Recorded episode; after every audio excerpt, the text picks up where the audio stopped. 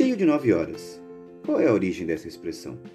Um costume brasileiro do século XIX relaciona esse horário a indivíduos formais e metódicos. Às nove badaladas noturnas, as pessoas costumavam interromper as visitas e voltar às suas casas. Províncias como Rio de Janeiro e Rio Grande do Norte tinham até leis determinando que, depois dessa hora, ninguém estava isento de ser apalpado e revistado pela polícia.